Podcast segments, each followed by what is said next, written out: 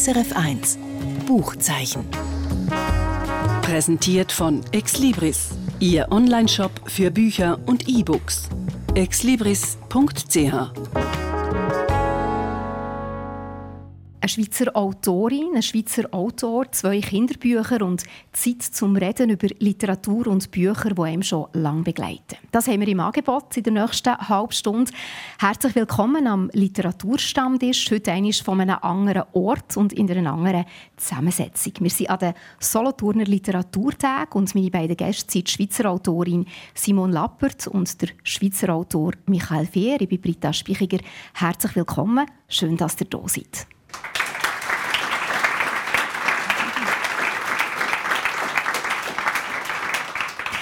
Simon Lappert, ihr lebt und arbeitet als freie Autorin in Zürich. 2014 ist euer Romandebüt erschienen, «Wurfschatten». Und schon euer zweiter Roman, «Der Sprung», ist 2019 für einen Schweizer Buchpreis nominiert. Dieser Frühling ist jetzt euer erster Gedichtband erschienen, «Längstfällige Verwilderung, Gedichte und Gespinste». Damit seid ihr auch an den Solothurner Literaturtag eingeladen. Das Buch ist auch auf der SRF Bestenliste gestanden und wir haben uns das Buch vor einiger Zeit auch schon im Buchzeichen vorgestellt. Das kann man nachlesen im Internet. Schön seid ihr jetzt eben hier. Michael Fehr, ihr seid auch ein bekannter Autor, der schon lange unterwegs ist. Euer äh, neues Buch das steht jetzt gerade auf der aktuellen Bestenliste. Es heißt Hotel der Zuversicht. Das kommt dann im Buchzeichen auch noch einmal im Verlauf des Juni. Und äh, es ist eine Kurzgeschichtensammlung. Ihr selber seid auch schon lange als Autor, als Erzähler unterwegs, aber nicht nur in Anführungszeichen. Ihr seid auch Musiker, ihr gebt Konzerte mit eigenen Programmen und in Kollaborationen. Und schön, dass wir jetzt euch beide hier auch dürfen empfohlen, in etwas anderem Zusammenhang, und zwar als Leserinnen und Leser. Ihr beide kennt euch ja schon ein Zeitchen und ich habe euch gebeten, euch zu überlegen, was denn eigentlich der andere auszeichnet. Zuerst mal danke vielmals für die Einladung. Es freut mich, dass ich hier sein und auch, dass wir zusammen hier sind. Ich habe mich sehr gefreut, dass ich das mit Michael zusammen machen weil der Michael für mich ein großartiger Erzähler ist, der den Abgrund nicht scheucht mhm. und vor allem auch das Erzählen über Blattrand ausdenkt und immer auch die Musik sieht und hört im Text. Und das ist etwas, was ich sehr inspirierend und stark finde. Ähm, ja, ich kenne natürlich eben jetzt Simon wirklich schon seit einer Zeit und darum ist es so jetzt sehr schwierig, zum sagen wir, etwas Autorisches festhalten, mhm. gegenüber vielleicht auch etwas einfach Persönlichem. Das, was mir ist in den Sinn kam, gerade als erstes, ist, dass ich viel habe gesehen habe, die ihr Poetische irgendwann liegen und das ist bei Simon nicht der Fall. Wenn man, wenn man jung ist und 19, 20, dann ist das Poetische hat etwas wahnsinnig Attraktives, wo, wo man sich auch ausleben kann drin. Viel, was ich jetzt beobachtet habe in den letzten zehn Jahren, geben es irgendwann auf zugunsten vom Politischen, zugunsten vom Prosaischen. Mhm. Und das ist eben bei der Simon, wie gesagt, nicht der Fall. Das finde ich ganz eine hohe äh, Qualität. Was, was ist denn für euch poetisch? Ich denke, dass man probiert, Emotionen direkt in Wort verfrachten, ohne den Umweg um über eine konventionalisierte Intellektualität zu nehmen. Man, man kann, häufig sieht man Poesie so als die Form, wo, wo, wo so wahnsinnig denkend ist. Mhm. Für mich ist es aber gleichzeitig auch, gleichzeitig auch die ursprünglichste Form von künstlerischem Sprachumgang und darum hat es etwas ganz direkt mit äh, Emotionen zu tun. Und darum glaube ich auch, wer, wer das nicht verratet in den schreibenden äh, Gilden, ist für mich stark. Was sagt ihr zu dem, Simon Lappert? ich bin, ich bin äh, gerührt. ähm, freue mich sehr über das. Und äh, ja, vielleicht zum, zum Poetischen äh, kann ich auch noch sagen, dass ich, dass ich mit dem anschließe, was der Michael sagt und dass ich auch glaube, dass, dass Poesie oder wenn man jetzt auch, auch die Lyrik äh, nennen dass das einfach für mich eine der freiesten Formen ist, was es gibt in der Literatur, was sich sehr kleinteilig kann im Grossen aufhalten und mhm. aber auch das ganz Kleinteilige groß machen in der Beobachtung oder eben im Fokus. Und das ist für mich eine große Stärke. Ja.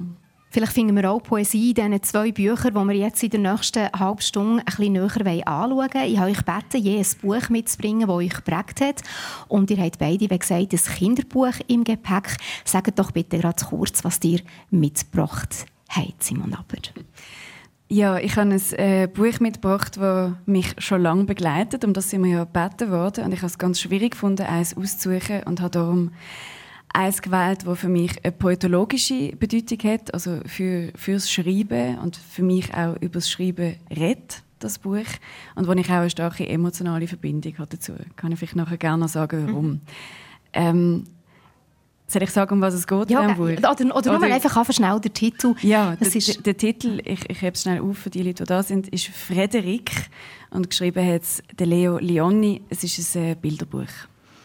Michael Wehr, ihr habt euch für etwas ganz anderes entschieden.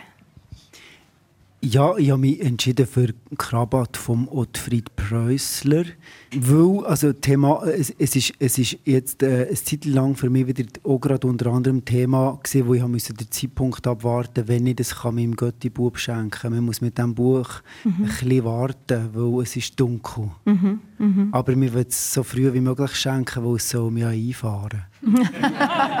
Und wie alt war er jetzt, als er ihm es geschenkt hat? Ich weiß gar nicht, aber, aber, mir, aber mir denkt, er ist nachher. Bleiben wir doch gerade einen Moment bei Krawatt.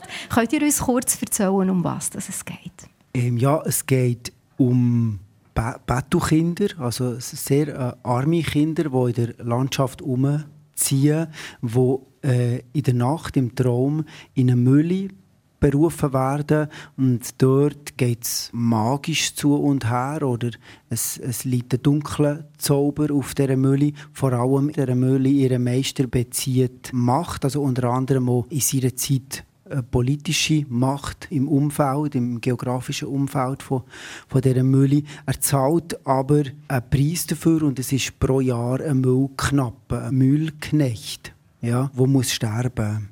Und ähm, sagen wir, wenn wir es sehr westlich interpretieren, der Meister verkauft sich am Teufel ja, und mhm. bekommt dafür ein Buch, wo halt allerhand Zauberwissen drin steht, wo auch funktioniert und von dem profitieren auch seine, seine Knechte, also die haben alle auch die, die Kraft und nachher geht das ganze Buch darum, wie kommt man aus dem, aus dem Zirkel wieder raus, allenfalls. Mhm. Mhm. Eben der Krabat ist ja der, der Bub, der sich eigentlich gegen den Meister lehrt, behaupten, auflehnen und behaupten. Und äh, es ist, glaube ich, einer Sage nachher empfunden, wo der Ottfried Preußler selber, wo er, glaube ich, auch ein Bub war, so 11, 12-jährig, ist, er, ist ihm diese Sage das erste Mal begegnet. Und dann hat er eben den, das Buch äh, geschrieben daraus. Wann ist es euch zum ersten Mal begegnet? Ja, aber auch im richtigen Alter. Darum ist, es wahrscheinlich auch so eingefahren. Also, es ist sicher ein, ein Buch, das mir geblieben ist durch die ganz starken Bilder, die es verursacht. Und ich glaube, alle, die das je gelesen haben, ganz eigene Bilder zu dem entworfen, mhm. die aber wahnsinnig deutlich sind. Was zum Beispiel für Bilder? Ja, es ist eine Mühle zum Beispiel in einem Graben. Und ähm, ja, wo soll sie denn sonst sein? Es muss irgendwie halt im Dunkeln sein und sie muss eine gewisse äh, Erdigkeit, eine gewisse Verwerflichkeit auch haben. Die Leute müssen auf, auf eine gewisse Art reden. Mm, es, es muss irgendwo Sumpf drumherum haben, mhm. was es eben auch hat. Es ist ja auch sehr düster, oder? Also ich kann mich erinnern an die Szene, wo der, der Krabat das erste Mal zu dieser Mülle kommt und das ganz als, als düstere Silhouetten eigentlich nur wahrnimmt und dann durch den dunklen Gang läuft und dann sieht er einen Lichtschein und als er, wo er durch die Ritze schaut, sieht er eine rote Kerze, die von einem Totenkopf aufgesteckt ist und, und der Meister, der dort davor sitzt, also schon das läuft ihm ja schon so ein bisschen kalter Rücken durch ab, wenn man das liest. Ihr, ihr nickt, Simon Lappert. Ja, also ich, ich, kann mich erinnern, dass mir das Buch auch sehr eingefahren ist als Schülerin. Wir haben das gelesen im Unterricht und ich kann mich erinnern, dass wir vorher es einmal als Theaterstück gesehen haben. Also ein mhm. Schultheaterstück. Ich war dort vielleicht 10 oder 11. Und mhm. Es war inszeniert mit so einer Leinwand, wo hinten dran so Schattenfiguren sich bewegt haben. Und das ist so ein Bild, das sich mir stark eingeprägt hat. Mhm.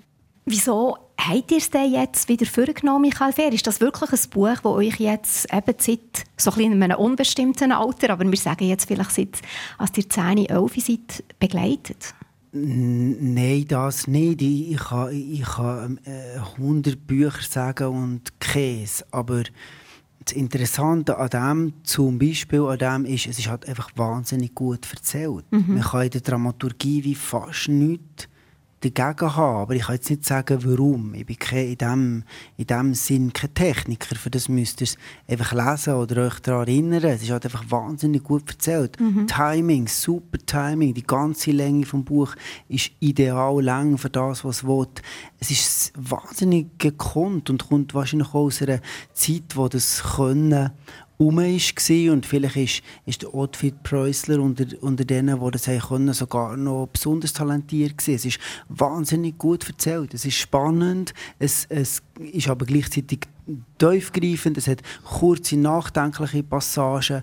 Es hat was mir auch besonders gefällt, es kommt zum Hahnenkampf. In so einer abenteuerlichen Geschichte braucht es ja immer die, das, so einen Showdown. Den, den Showdown-Moment. Mhm. Ähm, und es kommt zu dem, das ist aber relativ früh und spielt sich wirklich aus eigenen, fast filmischen Szenen ab, wo das vorbei ist, beruhigt sich das Buch im Großen und Ganzen, dass es zum Schluss kommt, ist dann gar nicht mehr so eine Aufregung. Und wo er merkt, als Autor, ich habe es erzählt, ist fertig. Mhm. Dann wird nicht noch Theater und Drama aufgezogen. Dann ist, dann ist fertig. Das ist wahnsinnig begabt. Mhm. Ich begabt geschrieben, ich bin sehr beeindruckt. Das ist vielleicht auch, warum ich es mitnehme, weil ich könnte das nicht.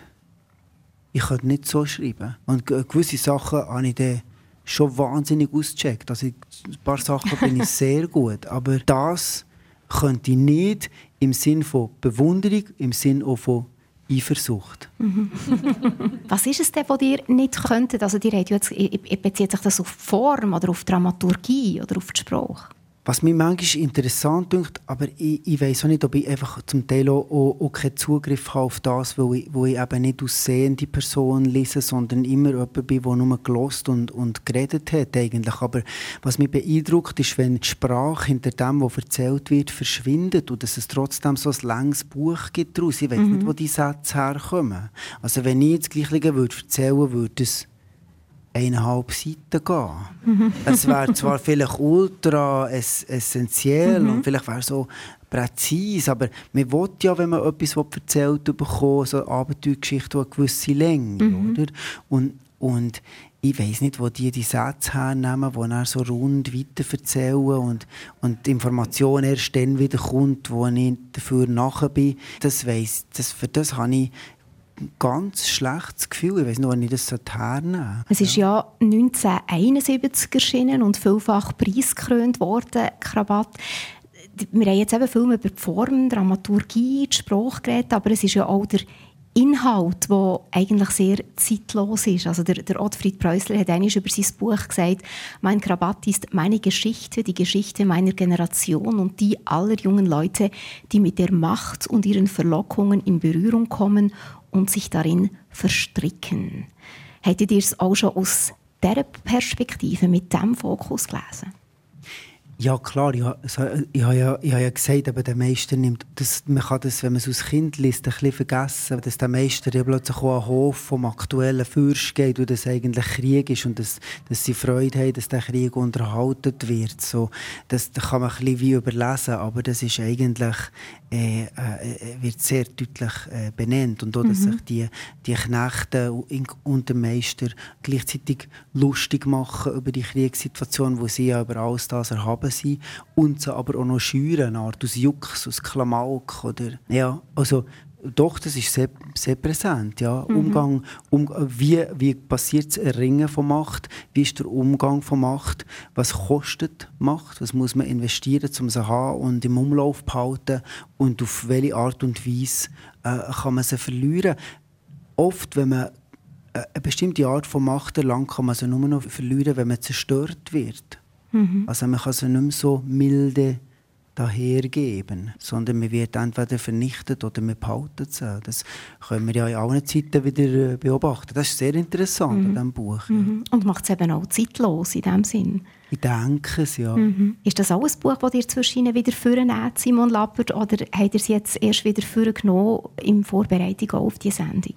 Ich habe es tatsächlich äh, jetzt erst wieder vorgenommen, ja, in, in, der mhm. Vorbereitung und, und mich aber gerne daran erinnert. Und ich, ich glaube, für mich ist es auch auch ein Buch über, über äh, so eine innere Rebellion oder einfach auch die Suche nach, nach Identität. Mhm. Und den ganzen Verstrickungen, die das mit sich zieht. Über mhm. Neugier auch. Krawatt von Manfred Preußler, das ist das Kinderbuch, das dir, Michael Fehr, heute mit ins Buchzeichen mitgenommen habt. Den Jugendroman gibt es in ganz vielen verschiedenen Ausführungen, eben wahrscheinlich auch, weil er an vielen Schulen gelesen wird, so wie ihr es auch erlebt habt, Simon Lappert. Und jetzt machen wir so ein bisschen Stimmungs- Wechsel oder ein Schwenk Richtung Bilderbuch. Und zwar geht es jetzt um Frederik. Das ist das Buch, das dir, Simon Lappert, mitgebracht hat. Das ist ein Bilderbuch vom US-amerikanischen Maler und Grafiker Leo Lionni, der lange in Italien gelebt hat. Es heisst Frederik und ist zum ersten Mal 1967 erschienen. Der Frederik, das ist eine kleine Maus, die für den Winter anstatt Körner und Nüsse etwas ganz anderes sammelt. Genau, und es ist, es ist lustig, äh, dass du gesagt hast, äh, dass du das Buch deinem Göttikind schenken Michael, weil bei mir ist es wirklich aus der gleichen Überlegung heraus entstanden, das Buch mitzubringen. Ich bin seit zwei Jahren jetzt Gotte und es stellt sich natürlich immer die Frage, was, was schenke ich mhm. für Bücher? Und das ist auf jeden Fall eins, was ich, äh, ich sehr gerne verschenke. Was oberst auf der Liste steht. Ja. Genau. Sagen uns vielleicht noch ganz schnell die Geschichte. Eben, der Frederik geht ganz einen anderen Weg als alle seine Artgenossen. Genau, also der Frederik ist Teil von einer Familie von sehr schwatzhaften Feldmäusen, die sich eben rüsten für den Winter und Körner und Nüsse und Beeren sammeln. Und äh, der Frederik sieht so, ein bisschen so aus, als wäre er einfach ein fauler Träumer und wird auch immer wieder angehalten von den anderen. Und sie fragen Frederik, was machst du? Wieso sammelst du nicht mit uns Vorräte? Und dann sagt der Frederik, ich sammle Sonnenstrahlen. Oder er sagt, ich sammle Farben vom Mond und von den Beeren und von den Büschen weil der Winter wird grau und kalt. Und äh, einmal sieht es aus, als wäre er fast eingeschlafen. Und dann sagt der Friedrich, nein, nein, ich sammle Wort, weil im Winter werden wir irgendwann nicht mehr wissen, über was wir reden sollen. Und es steht sich, ich glaube, das dürfen wir auch spoilern bei so einem dünnen ja, Büchlein. Und es gibt ja auch schon ein Zeitchen, ja. genau. Es stellt sich dann heraus am Schluss, dass, dass der Frederik eigentlich ein Dichter ist, weil irgendwann der Winter kommt und Fahrrad ausgehen und alles weggeknabbert ist und die anderen müssen fragen, was ist denn jetzt mit deinen Fahrrad, Frederik? Und dann packt der Frederik aus, was er gesammelt hat, eben die Sonnenstrahlen und Farben und Wort und der andere Müs wird, wird ganz warm und farbig und mhm. sie nennen ihn dann von sich aus einen Dichter und mhm. er ist mhm. ganz verlegen. Wann habt ihr ihn lernen kennen, der Frederik? Ja, ich habe ihn eigentlich wie so dreimal gelernt kennen, auf verschiedene Arten. Als, als erstes als, als Kind tatsächlich. Mhm. Ist, das ist eines der ersten Bücher, die mir vorgelesen wurde, ist daheim und ich habe das sehr gerne gehabt. Und bin ihm dann nochmal begegnet während dem Studium. Da hatte ich äh, so ein bisschen eine Krise gehabt mit meinem angehenden Autorin sein und habe irgendwie das Gefühl, ich kann so gar nicht beitragen zu der Gesellschaft. Was ist eigentlich meine Rolle? Was nütze ich eigentlich auch äh, mhm. der Gesellschaft? Und äh, mein Vater ist vorbeigekommen, zufällig in Biel mit seinem Töff, hat einen Töff-Tour gemacht und wir haben zusammen Pommes frites gegessen äh, in einem Restaurant und ich habe ihm das erzählt, dass, dass ich die, die Krise habe und ich habe das Gefühl, ich wäre gescheiter Bauarbeiterin geworden oder Ärztin oder, oder Anwältin oder einfach äh, mhm. etwas, wo der Beitrag sichtbarer ist oder mhm. greifbarer ist. Und dann hat mich mein Vater, was mich sehr erstaunt hat, an das Buch erinnert, an mhm. Frederik. Und er hat mhm. gesagt, weißt du noch, das Kinderbuch, das ich mhm. euch gelesen habe. Mhm. Und die Frederiks, die brauchst du doch eigentlich auch. Und ich habe das in dem Moment enorm tröstend gefunden mhm. und motivierend. Und ich weiß auch nicht, ob ich, ob ich meinen Roman, den ich damals da geschafft habe, Wurfschatten, ob ich den mhm. fertig geschrieben habe, ohne den Anstupf. Und nachher bin ich, wie gesagt, Gott geworden und mhm. habe über Bücher nachgedacht, wo, wo ich finde, wo auch äh, ja, eine wichtige Botschaft haben. Mhm. Und das war mitten im Lockdown. Gewesen. Also ich bin mitten im Lockdown, äh, ist meine Schwester Mutter geworden. Und das war ja auch ein Moment, gewesen, wo wir alle enorm darüber nachgedacht haben, was, was Kultur, was Kunst, was Literatur eigentlich für einen Beitrag leistet an Gesellschaft, wie sie gewertet wird, was mhm. sie für ein Gewicht hat. Und ich kann mich erinnern, ich bin so, es hat eine ganz absurde Situation gegeben, als ich an einem Kiosk vorbeigelaufen bin. Und die Sektion mit den Zeitschriften war offen. Gewesen. Also man durfte Autozeitschriften kaufen, Kochzeitschriften, Wohnzeitschriften und so weiter. Aber die Sektion mit den Büchern war abgesperrt. Gewesen, weil mhm. Bücher nicht als äh, lebensnotwendiges Gut äh, eingestuft worden sind. Und was mir so gefällt an diesem Buch Frederik ist, dass da innen die Literatur oder die Dichtung eigentlich ein Lebensmittel ist. Mhm. Also es wird am Schluss eigentlich genau gleich stark gewichtet wie, wie die anderen Nahrungs- oder eben Lebensmittel Vorräte. Trägt eigentlich genauso zum Überleben genau. bei wie ein Nuss oder ein Korn oder so. Genau. Ja, ja. Das äh, nimmt mich nach wie vor einfach sehr ein für das Buch. Schon schön einfach in seiner Einfachheit. Es ist überhaupt nicht pathetisch, es ist überhaupt nicht irgendwie komplex in dem Sinn, sondern es wird einfach ganz gerade die Geschichte erzählt und vielleicht macht es auch das gerade wegen dem so berührend. Habt ihr den Frederik vorher auch schon kennt, Michael Fehr? Ja, ich glaube in der Anlage schon, aber nicht aus, aus Buch. Aber es ist mir jetzt nicht unbekannt vorgekommen, wo Simon mir das hat erzählt. Aber so nicht, aus ganzes oder mir dünkt es auch nicht. Was geht ihr euch jetzt vor als Autor oder als Künstler, wenn ihr eben das hört? Ist das so, wie ihr jetzt erzählt habt, Simon Lappert, dass es einfach zwischen ihnen gut tut, vielleicht auch so eine Bestärkung zu bekommen als Künstlerin oder als Künstler, als Autorin oder als Autor? Kennt ihr solche Situationen auch, Michael Fehr? Ja, klar. Also, sonst, wenn, wenn man das nicht würde kennen, ist glaube der Moment, wo man aufgehört hat. Also Künstlerin mhm. sein. Ja, mhm. Ich denke, das ist ein wesentlicher ähm, Bestandteil diese Frage. Aber also der Profit, den man von dem hat, ist halt die Dynamik. Oder? Das sehe ich jetzt, als ich 40 Jahre alt geworden bin. ich bin immer noch brutal dynamisch. und, und, äh, und und, und ein Teil von dem nicht absitzen ist natürlich ein riesiges Geschenk. Oder? Wenn mhm. ich jetzt denke, dass ich auch noch, dass ich den Satz, den ich jetzt gerade gesagt habe, das nächste Mal mit 80 Jahren hier sage, ähm, dann freue ich mich einfach. Mhm. Wir ist alle auch. Aber Dynamik ist natürlich ja auch positiv formuliert. Oder? Also ich kann mir vorstellen, es gibt ja auch die andere Seite, wo man irgendwann eben vielleicht mutlos wird oder verzweifelt ist oder das Gefühl jetzt weiss ich, weiss ich eigentlich gar nicht, wo ich stehe oder, oder was ich mache.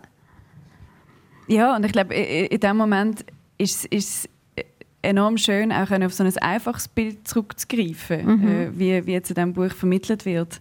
Weil es manchmal schon die einfachen Sachen sind, die einem dann wieder, wieder Antrieb geben. Ich, ich habe für mich gemerkt, ich finde es enorm schwierig, äh, zum Teil mit gutem Gewissen Kinderbücher oder, oder, oder Jugendbücher zu verschenken oder zu empfehlen. Also ich merke, ich habe zum Beispiel einen riesen Clinch mit Märchen. Also ich finde ganz viele Märchen einfach hoch, brutal sind, hoch problematisch. Mhm. Also brutal sowieso, mhm. aber einfach auch aus feministischer Perspektive mhm. eigentlich unzumutbar. All die ohnmächtigen äh, Opfer. äh, mhm. Opferrolle, mhm. all die Frauen, die so rumliegen und müssen auf einen Prinz warten ja.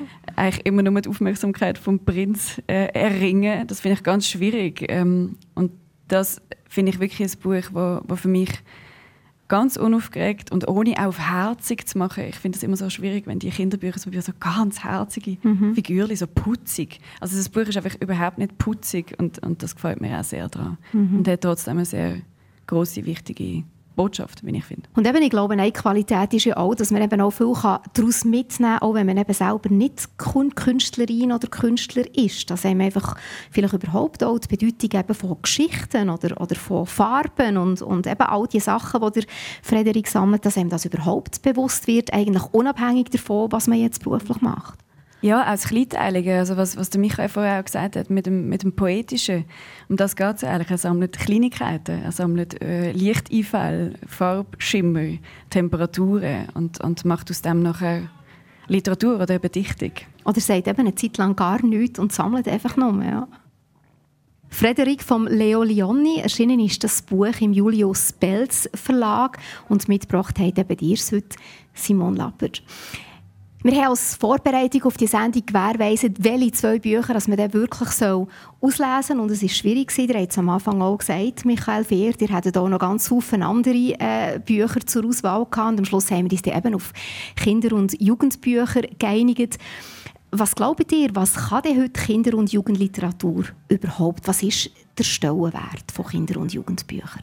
Es passiert viel. Also es werden sicher Themen aufgegriffen, die früher äh, eher links liegen gelassen worden sind. Mhm. Das ist sicher sehr viel diverser und es gibt sicher sehr viel mehr äh, Offenheit in Bezug auch auf äh, repressive Strukturen, ähm, auf feministische Themen und so weiter. Also das finde ich, find ich sehr schön, was sich da tut. Mhm. Und merke aber auch, es gibt eine große Kluft zu den Büchern, wo ich zum Teil groß wurde wieder mit, wo, wo ich finde, da gibt es sehr viel auch Schwieriges zum Thematisieren, wo so wie nicht mehr geht, wo man mhm. so eigentlich nicht mehr kann, guten Gewissens weitervermitteln oder aber begleitet von, von einer Diskussion oder mhm. auch von einem Sichtbarmachen von genau diesen Problemen. Mhm, was sich mit den Kindern auch, auch thematisieren hat sehr in den, in den letzten genau. Jahrzehnten und, äh, und eben gerade äh, ganz viele andere Fragen auch aktuell geworden sind.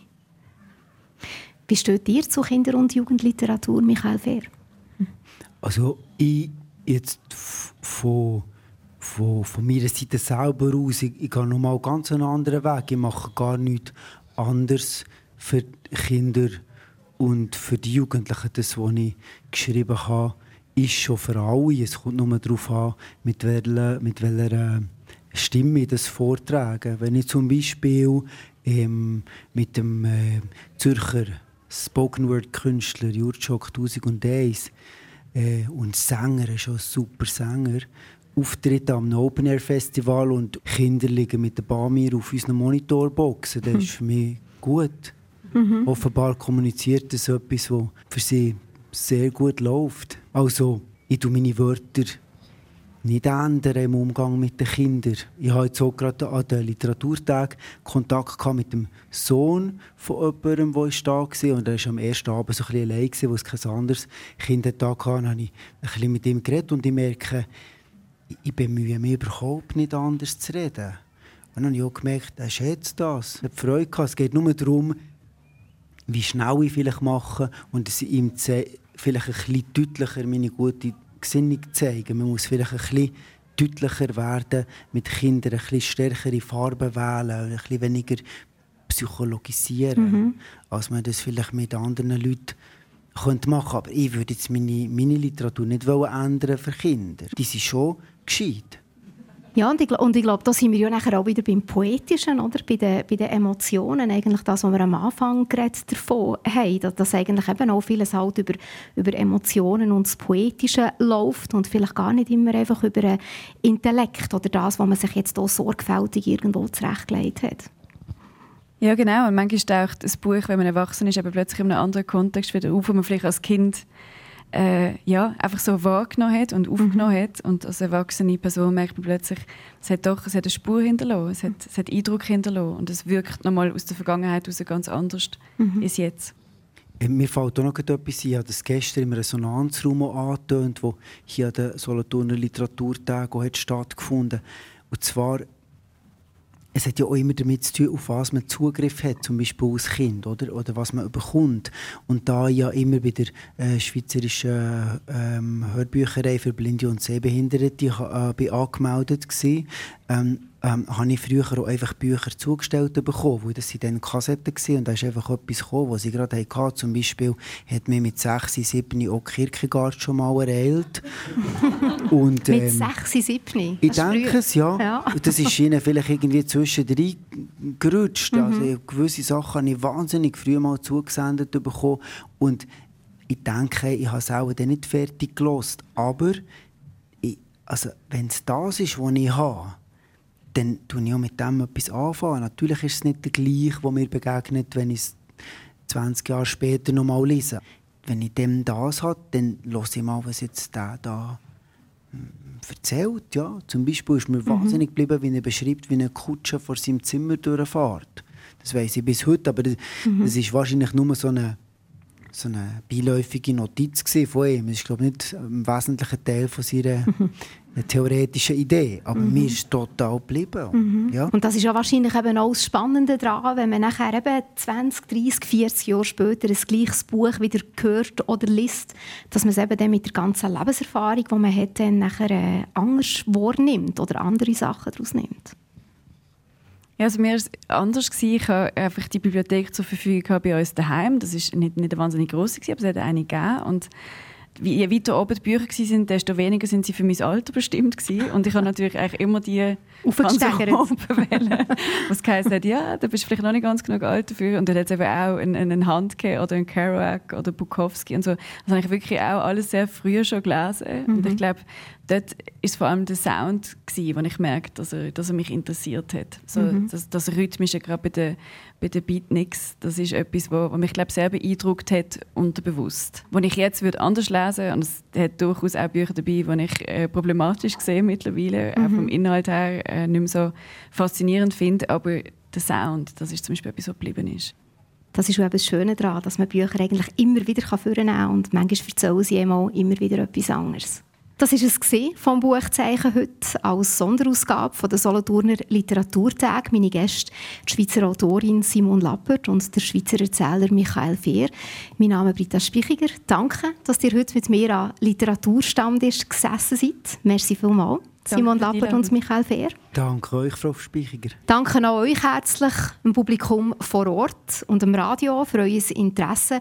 Und schön, wenn ihr auch nächste Woche wieder mit dabei seid. Gleicher Sender, gleiche Zeit.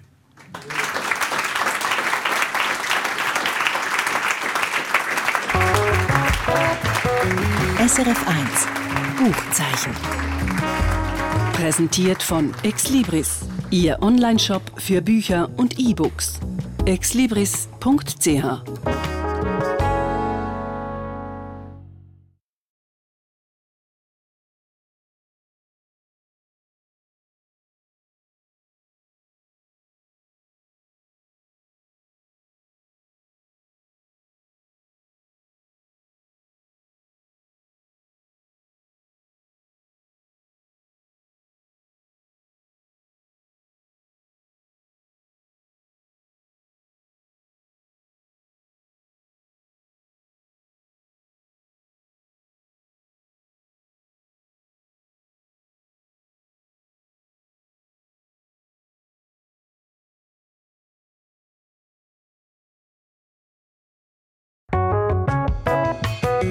SRF 1 Buchzeichen. Präsentiert von Exlibris, Ihr Onlineshop für Bücher und E-Books. exlibris.ch